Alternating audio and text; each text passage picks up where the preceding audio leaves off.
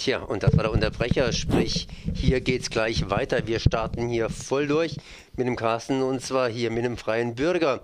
Sprich, wir haben den Juli 2012 und da habt ihr wieder ein volles Heftchen.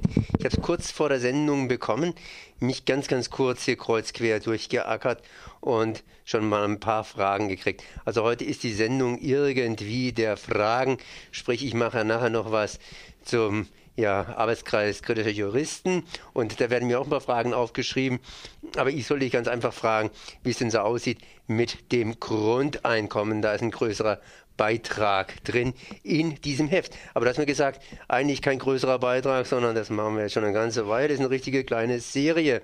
Aber das brennt ja euch offensichtlich, wenn er daraus eine Serie gemacht hat, etwas auf den Nägeln. Sprich, ihr sagt, das ist wichtig und da macht ihr entsprechend mit. Carsten, ja, das schreibt ein Bekannter von uns, also kein Redaktionsmitglied, aber der ist in so einem Arbeitskreis, äh, die sich fürs Grundeinkommen einsetzen. Und schreibt da seit längerem, äh, seit sieben Monaten oder sowas, über diese Thematik. Und äh, hat das auch alles schlüssig erläutert in vielen vorangegangenen äh, Folgen. Und diesmal geht es halt um eine Fachtagung, die vom Katholischen Arbeitnehmerbund zu diesem Thema, die setzen sich unter anderem auch fürs Grundeinkommen ein, und um eine Fachtagung, die zu diesem Thema äh, abgehalten wurde. Wie lange jetzt diese Folge noch gibt oder wann es denn dieses Grundeinkommen, wann es kommt und ob es noch Grund gibt, diese lange zu machen, diese Serie, oder ob das schneller kommt, als wir erwarten, ist jetzt mal dahingestellt. Ne? Naja, ich meine, im Zweifelfalle habt ihr da noch sehr viel Stoff bzw. Seiten, ja. die ihr füllen könntet. Zumindest wird das Grundeinkommen, sprich ein garantiertes Grundeinkommen, dass man menschenwürdig leben kann, ohne jetzt die ganze Zeit schikaniert zu werden wegen nichts und wieder nichts. Ich meine, das schafft natürlich auf, den, auf der Seite derjenigen, die schikanieren, auch wiederum Arbeitsplätze mal, um es mal so rum auszudrücken. Aber ich kann mir auch nicht vorstellen, dass es so viele Leute gibt, die das gerne machen, sprich anderen Leuten hier auf die Füße treten und versuchen hier irgendwas hinzubiegen, was eben auch nicht hinzubiegen ist. Sprich, wenn es keine Arbeit gibt oder keine vernünftige. Arbeit zu vernünftigen Preisen gibt, dann ist es eben auch nicht zu machen. Das, das ist eben, das ist ja eben das Problem. Es gibt äh, so und so viele Millionen Arbeitslose und es gibt aber nur eine begrenzte Anzahl von Arbeitsplätzen, die halt auch vernünftig bezahlt werden oder die fair sind, die Arbeitsplätze. Anders ausgedrückt, wir haben ein Verteilungsproblem, sprich jedes Jahr Wirtschaftswachstum und ja. nochmal Wirtschaftswachstum und irgendwo wird es hier verteilt und zwar nicht nach unten, sondern ja, nach oben. Und dann lässt man eben Hartz-IV-Empfänger für 1,50 Euro in der Stunde irgendwelche Arbeiten verrichten, äh, die gemacht werden müssen und die aber, für die sich keiner, keiner finden würde, weil eben nicht gerecht und nicht fair bezahlt wird. Mhm. Und dann machen das halt Hartz-IV-Empfänger, da wird eine Statistik beschönigt und Tja. deswegen setzen wir uns halt auch für dieses Grundeinkommen ein. Wenn du jetzt hier, beziehungsweise wenn ich jetzt hier gerade das Thema anschneiden darf, übrigens der Beitrag wurde von Ingrid Wagner diesmal mhm. geschrieben, Delegierte um den, also am runden Tisch Grundeinkommen national. Das heißt, offensichtlich gibt es da auch hier verschiedene Stufungen, sprich äh, ja. ganz viele Leute, die auch da dran rumwerkeln und eben Grundeinkommen aus den verschiedensten Positionen heraus betrachten und diskutieren.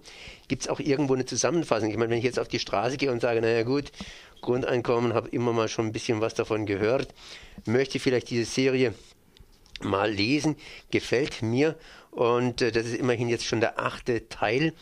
Ähm, kann ich mir dann irgendwo die vorgehenden Teile noch besorgen? Ja, bei uns in der Redaktion. In der Redaktion, also muss ich im Prinzip direkt in die Redaktion Entweder kommen. anrufen oder eine Mail schicken. Eine Mail schicken. ja, das heißt, kostet das was oder habt ihr das irgendwie zusammengepackt und sagt, okay, wir tun dann nur die Beiträge, die da drin sind, irgendwie rüber, rüber, rüber schicken, ohne groß Das ist eine Anregung.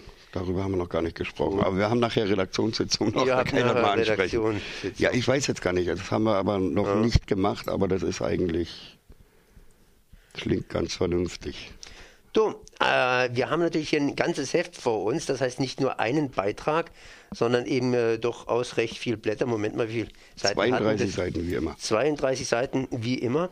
Das heißt, da ist, hat sich nichts geändert, aber geändert haben sich natürlich die ein oder anderen Inhalte. Was haben wir denn heute ja, in diesem Monat? diesmal sind wir ziemlich sozial wieder. Wir haben einen Beitrag zur, zu der Initiative Die Stadt gehört allen. Hat uns dort einer von den äh, Mitwirkenden, hat uns da einen Beitrag geschrieben. Dann haben wir dabei jetzt seit drei Monaten auch äh, in Lörrach den freien Bürger vertreiben, also dort in Lörrach Verkäufer haben. Und dort gibt es soziale Einrichtungen, die halt in jeder Stadt mittlerweile notwendig sind. Da gibt es eben das Erich Reich Haus, wo der freie Bürger verteilt wird in Lörrach. Und das haben wir halt mal vorgestellt, das Erich Reich Haus. Also das ist ein Wohnheim für Obdachlose mit Tagesaufenthalt, mit äh, Essen und mit allem drum und dran, mit sozialer Betreuung. Und das haben wir mal länger auf einem längeren Artikel vor, äh, vorgestellt, sowie die neu eröffnete Oase hier in Freiburg. Ein ähnliches Haus, da ist jetzt die zentrale Fachberatung für Wohnungslose zusammengefasst mit der Notaufnahme, mit Auszahlstelle und äh, ein Mitarbeiter vom Jobcenter ist auch da, der, also dass praktisch die Hilfe zentralisiert wurde in einem Haus, was ich ganz vernünftige Sache finde. Und das hat jetzt im Mai, äh, im im Juni letzten Monat war die äh, Neueröffnung von dem Haus. Und da haben wir halt auch einen Bericht drüber drin. Also wir sind diesmal ziemlich sozial. Die Stadt gehört allen, äh, könnte bekannt sein. Ähm, aber trotzdem, was verbirgt sich denn konkret dahinter? Ich meine, das ist natürlich auch jetzt ein Schlagwort. Ja, äh, die Stadt gehört allen. Das ist auch äh, mit entstanden, die Vertreibung von Randgruppen zum Beispiel oder die Dezentralisierung, dass Randgruppen an den Rand von Freiburg geschoben wurden. Das heißt, wenn ich hier durch Freiburg und, laufe mit der netten Krawatte, das heißt dem Halsbinder ja. und ein bisschen frisiert bin, dann ist alles okay. Die Leute denken, ich habe genügend Kohle in der Tasche und sagen, setz dich hin in meine Gartenlaube, ich hol dir mal ein Bier oder willst was anderes haben. Aber wenn ich jetzt hingehe, ein bisschen unrasiert bin oder sonst wie was, dann ähm, ja. Ja, man sieht es man sieht's ja auch im äh, Wohnungssystem hier in Freiburg. Äh, das gibt nun mal Stadtteile wie Weingarten, wie Haslach, also da wird halt immer alles hingeschoben, da entstehen dann richtige Ghettos. Und die Stadt eben gehört halt allen, man soll doch wohnen können, wo man will und nicht irgendwo hingesperrt werden. Nicht nur Wohnangebote, was weiß ich, wenn man jetzt äh, als Ausländer kommt, eben nicht nur Angebote im, in Weingarten oder in Haslach oder im Stühlinger kriegt oder so. Dass man eben äh, auch das mit dem Mietspiegel hinkriegt, dass die Mieten dann nicht so exorbitant irgendwo in die, in die Höhe schnellen, dass sich das keiner leisten kann.